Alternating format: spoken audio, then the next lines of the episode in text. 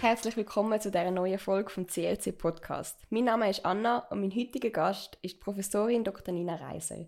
Sie ist assoziierte Professorin für Finanzmarktrecht an der Universität St. Gallen und wir werden heute einen Einblick in die akademische Welt bekommen und den Weg zur Erlangung von dem akademischen Grad genauer beleuchten. Liebe Nina, herzlich willkommen. Danke vielmals für die Einladung. Ich bin, äh, wie du schon gesagt hast, seit August 2022 bin ich assoziierte Professorin an der HSG. Ich bin auch eine Vizedirektorin am Institut für Law and Economics und ich bin ähm, affiliiert mit dem Center for Financial Services Innovation, ebenfalls an der HSG. Vorher bin ich sieben Jahre ähm, bei der Eidgenössischen Finanzmarktaufsicht FINMA gewesen. Ich hatte dort verschiedene Funktionen habe ich dort gehabt. Zum einen bin ich im Geschäftsbereich Banken Gruppenleiterin Bewilligung gewesen. Das heißt, dort sind alle alle Themen rund um Corporate Governance ähm, kommen dort vorbei und werden dort ähm, behandelt. Also dort ist es quasi um die Umsetzung äh, vom Recht, um die Anwendung vom Recht gegangen. Vorher ähm, bin ich im Geschäftsbereich strategische Grundlagen, habe ich ein Regulierungsprojekt geleitet. Also das ist sozusagen der Elfenbeinturm von der FINMA, wo ich mich mit den rechtspolitischen ähm, und regulatorischen Fragen befasst habe. Auch sehr eine spannende, ähm, auch sehr sp eine spannende Aufgabe und auch ähm, näher an der Wissenschaft sozusagen. Ich habe ähm, an der Uni Zürich studiert, habe dann nach dem, nach dem Studium bin ich nicht direkt den gemacht, sondern bin ähm, äh, zuerst ähm, in eine große Wirtschaftskanzlei gegangen und habe dann das Anwaltspatent zuerst gemacht.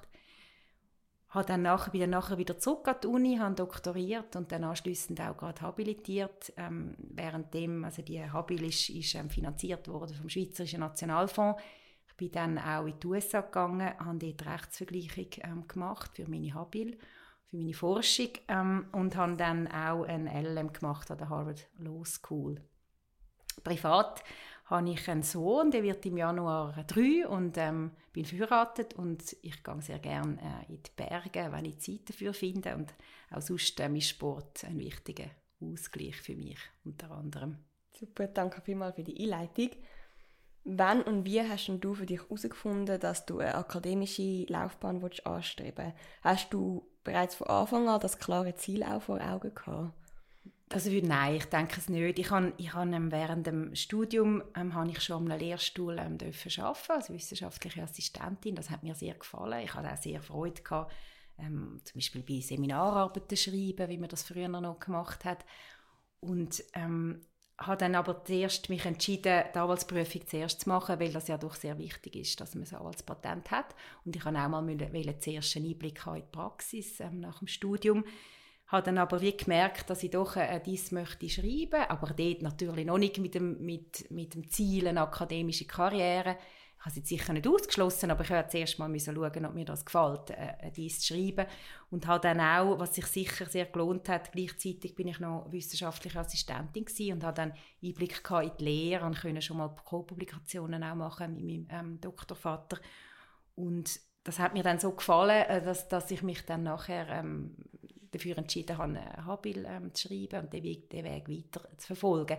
Aber das ist ja auch ein Weg, wo man sehr schlecht kann planen kann, weil ähm, es gibt sehr wenig Stellen und, und man muss sich, und, und darum kann man, man kann so gut planen wie möglich, aber man muss auch offen sein, ähm, dass es vielleicht auch, auch nicht klappt und dass man ähm, auch in der Praxis ähm, Fuß fasst. Ähm, genau. Du hast jetzt die Planung gerade schon angesprochen. Besteht dann auch die Möglichkeit, sich für die Laufbahn zu einem späteren Zeitpunkt in der Karriere zu entscheiden oder ist es ratsam, sich die Gedanken im Idealfall schon während dem Studium zu machen? Also wenn man, wenn man mit dem Gedanken spielt, dass einem eine akademische Karriere ähm, könnte gefallen, dann würde ich jetzt empfehlen, schon während dem Studium mal als wissenschaftliche äh, Mitarbeiterin, als studentische Assistentin oder wie man dem auch immer äh, sagt, bei einem Lehrstuhl oder an einem Institut zu arbeiten, um einfach auch mal zu schauen, ob einem das gefällt.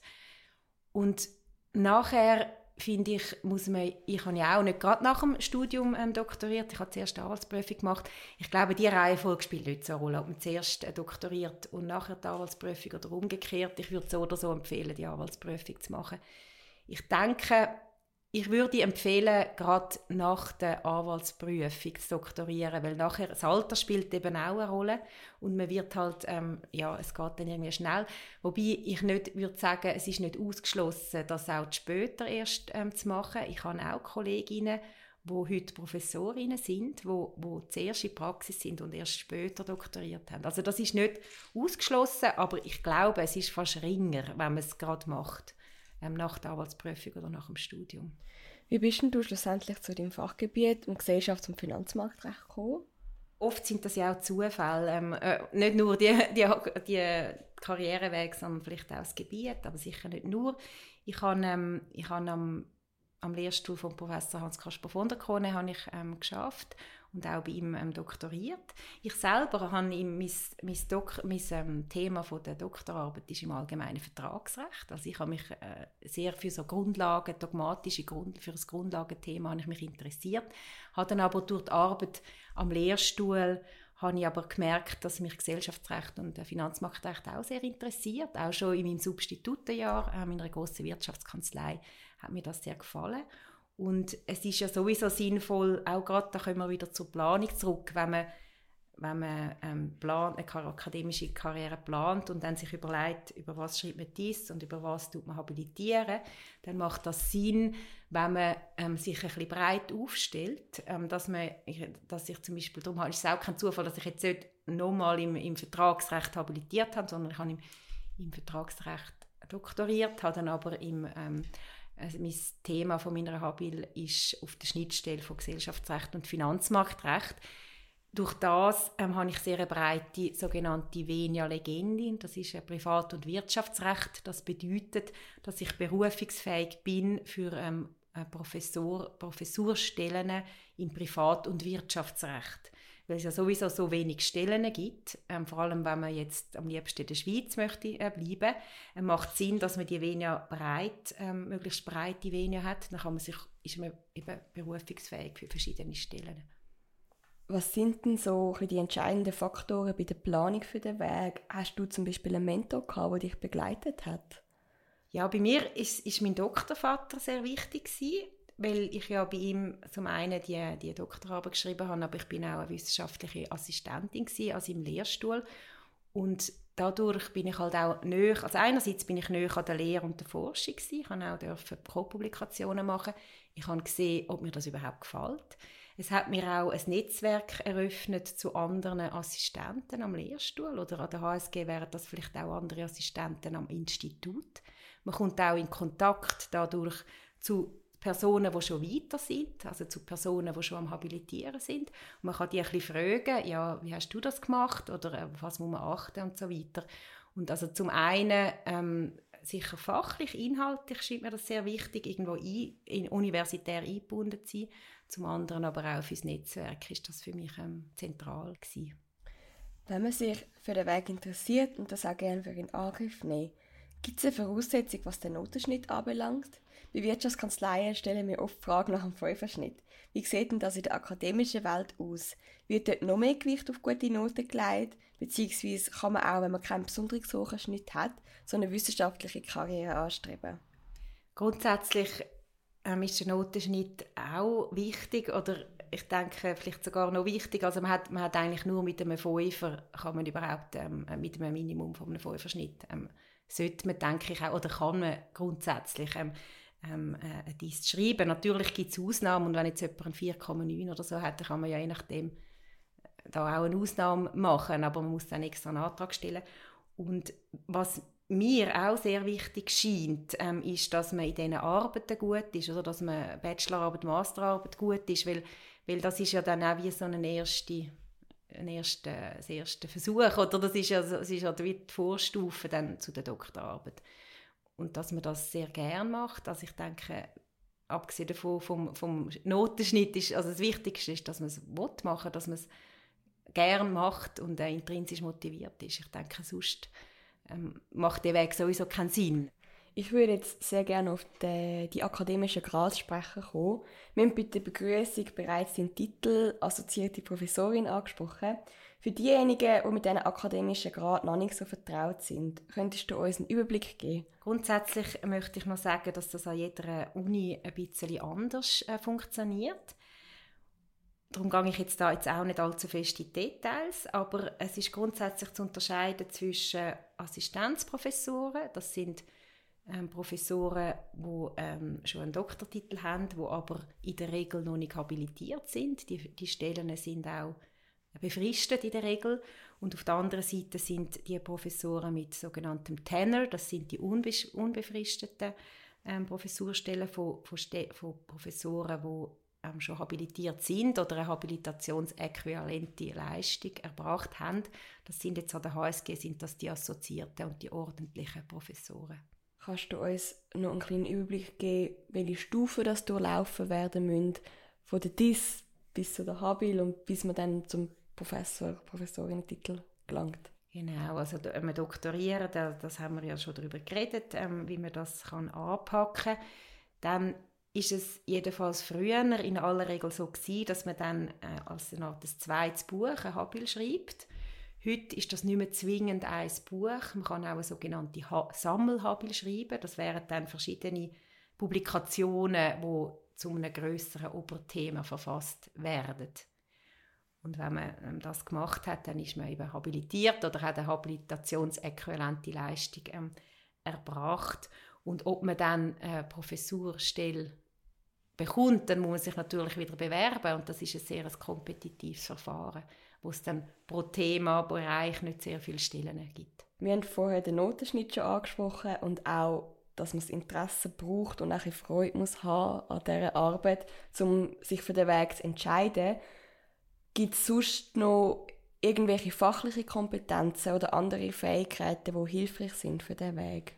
Ja, eben, also die Freude möchte ich vielleicht doch nochmal betonen und wiederholen. Also man muss wirklich ähm, das wirklich sehr wählen und auch quasi brennen fürs Thema, wo man dann bearbeitet, weil, weil es ist auch ein, ein harter Weg, also es ist kein Spaziergang, man braucht sehr viel Ausdauer, weil man muss doch auch sehr viel für sich schaffen und das einfach durchziehen, mehrere Jahre das durchziehen oder je nachdem, wie man das, wie man das aufgleist, wie viel man dann eben schafft. Und auch gerade darum ist es eben wichtig, dass man, scheint mir es wichtig, dass man irgendwo ähm, integriert ist äh, an einem Lehrstuhl oder in einem Institut. Also Ausdauer ist sicher wichtig. Ähm, ja, das Interesse, dass man sich ja, eben eine gewisse fachliche ähm, Kompetenz, ich denke, das sind so die wichtigsten Faktoren. Du hast uns erzählt, dass du bei der FINMA auch tätig bist. Welche Rolle spielt denn der Praxisbezug für deine akademische Laufbahn?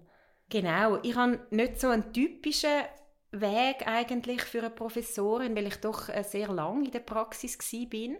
Für mich ist das sehr wertvoll gewesen, oder immer noch sehr wertvoll, weil zum einen ähm, ist ähm, das Finanzmarktrecht, das Gesellschaftsrecht, das sind Gebiete, wo, wo Praxis äh, sehr zentral ist. Es kommt ja bisschen darauf an, welche, welche Gebiete man bearbeitet. Und also das also hat mir auch geholfen, um, es, um, das, um die Gebiete besser zu verstehen. Heute bringt mir das auch ein großes Netzwerk an Leuten von der Praxis und das ist auch, auch sehr wertvoll, auch gerade wieder für meine Tätigkeit und in meiner Forschung kann ich jetzt ähm, Grundlagenforschung und auch meine, meine praktischen ähm, Erfahrungen kann ich jetzt verbinden und, und einfließen lassen. Und ich tue den, den Kontakt ähm, zur Praxis auch weiterhin pflegen. Ich würde jetzt sehr gerne noch auf deine Tätigkeit als Professorin sprechen kommen. Was beinhaltet deine Rolle genau? Es ist man kann eigentlich wirklich, für mich ist das eigentlich wie ein Traumjob. Man kann wirklich, es ist so vielseitig. Also man hat eben zum einen hat man die, die Forschungstätigkeit, die man ja ganz fest macht, wenn man doktoriert und habilitiert, aber eben nicht nur. Also ich glaube, das Leben lang nur für mich allein forschen wäre mir dann doch zu ähm, einsam, weil ich bin auch jemand, der sehr gerne ähm, auch im Team schafft. Ich, ich meine, die Lehre gehört natürlich dazu, dann ähm, die Zusammenarbeit mit den Assistierenden gehört dazu, das ist mir auch sehr wichtig. Ich tue sehr gerne ähm, junge Leute coachen und fördern, das macht mir enorm Freude was gehört dazu? Eben an einem Institut. Ich bin auch am Institut. Da kann man interdisziplinär auch arbeiten, mit, mit anderen ähm, Professoren ähm, zusammenarbeiten. Das finde ich auch sehr bereichernd. was auch dazu gehört, ähm, ist, ist, Selbstverwaltung, also dass man in, zum Beispiel mal in einer Berufungskommission dabei ist oder in anderen ähm, Kommissionen. Das gehört ähm, auch dazu. Ja, das denke ich sind so die wichtigsten ähm, Sachen, die ich täglich mache. Was schätzt du denn am meisten an deiner Tätigkeit? Also zum einen ist sicher die Vielseitigkeit, die ich beschrieben habe, ähm, zum anderen aber auch ähm, die relativ große Freiheit, die ich habe. Natürlich habe ich ähm, gewisse Sachen, die ich, wo ich äh, muss machen. Das ist klar. Das ist auch klar, ist auch recht gerecht, ist auch zu Recht ist das so, weil ich ja, weil ich ja, ich bin ja auch ähm, zahlt für das. Aber zum Beispiel in der Forschung kann ich sehr frei entscheiden, über was ich möchte schreiben und was ich möchte anpacken. Ich bin jetzt Professorin für Finanzmarktrecht, aber ich, ich kann auch Vorsachen im Gesellschaftsrecht zu machen. Da bin ich sehr frei und das ist, das ist doch sehr schön und denke ich bei den wenigsten Berufen so. Was zeichnet denn das gute wissenschaftliche Arbeiten für dich aus? Ich persönlich versuche nicht ein bisschen weniger zu publizieren, dafür, was ich publiziere, dort in die Tiefe zu gehen und einen Mehrwert zu generieren. Also auch für, für ähm, die Rechtsfortentwicklung ähm, einen Mehrwert ähm, zu generieren. Und das würde ich auch Nachwuch Nachwuchswissenschaftlern empfehlen. Lieber ein bisschen weniger, dafür ähm, sehr gute Qualität in die Tiefe zu gehen mit einem Mehrwert, wo man vielleicht eben ähm, Vorschläge macht für regulatorische Änderungen oder für für ähm, Auslegung oder was auch immer. Aber, aber äh, mir scheint lieber, lieber weniger und gute, also lieber Qualität als Quantität. Mich würde es jetzt auch sehr wundern, ob es in dem akademischen Feld demografische Unterschiede gibt. Mein Eindruck ist, dass es weniger Professorinnen als Professoren gibt, insbesondere auch im Gebiet vom Finanzmarktrecht und Gesellschaftsrecht.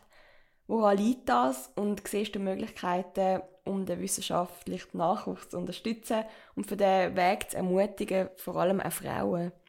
Ja, ich denke, in den letzten Jahren ist da schon viel gegangen. Ich habe doch einige ähm, Kolleginnen, die jetzt auch in diesen Gebieten ähm, Professorinnen sind. Also da hat sicher ähm, hat da schon ein Wandel stattgefunden.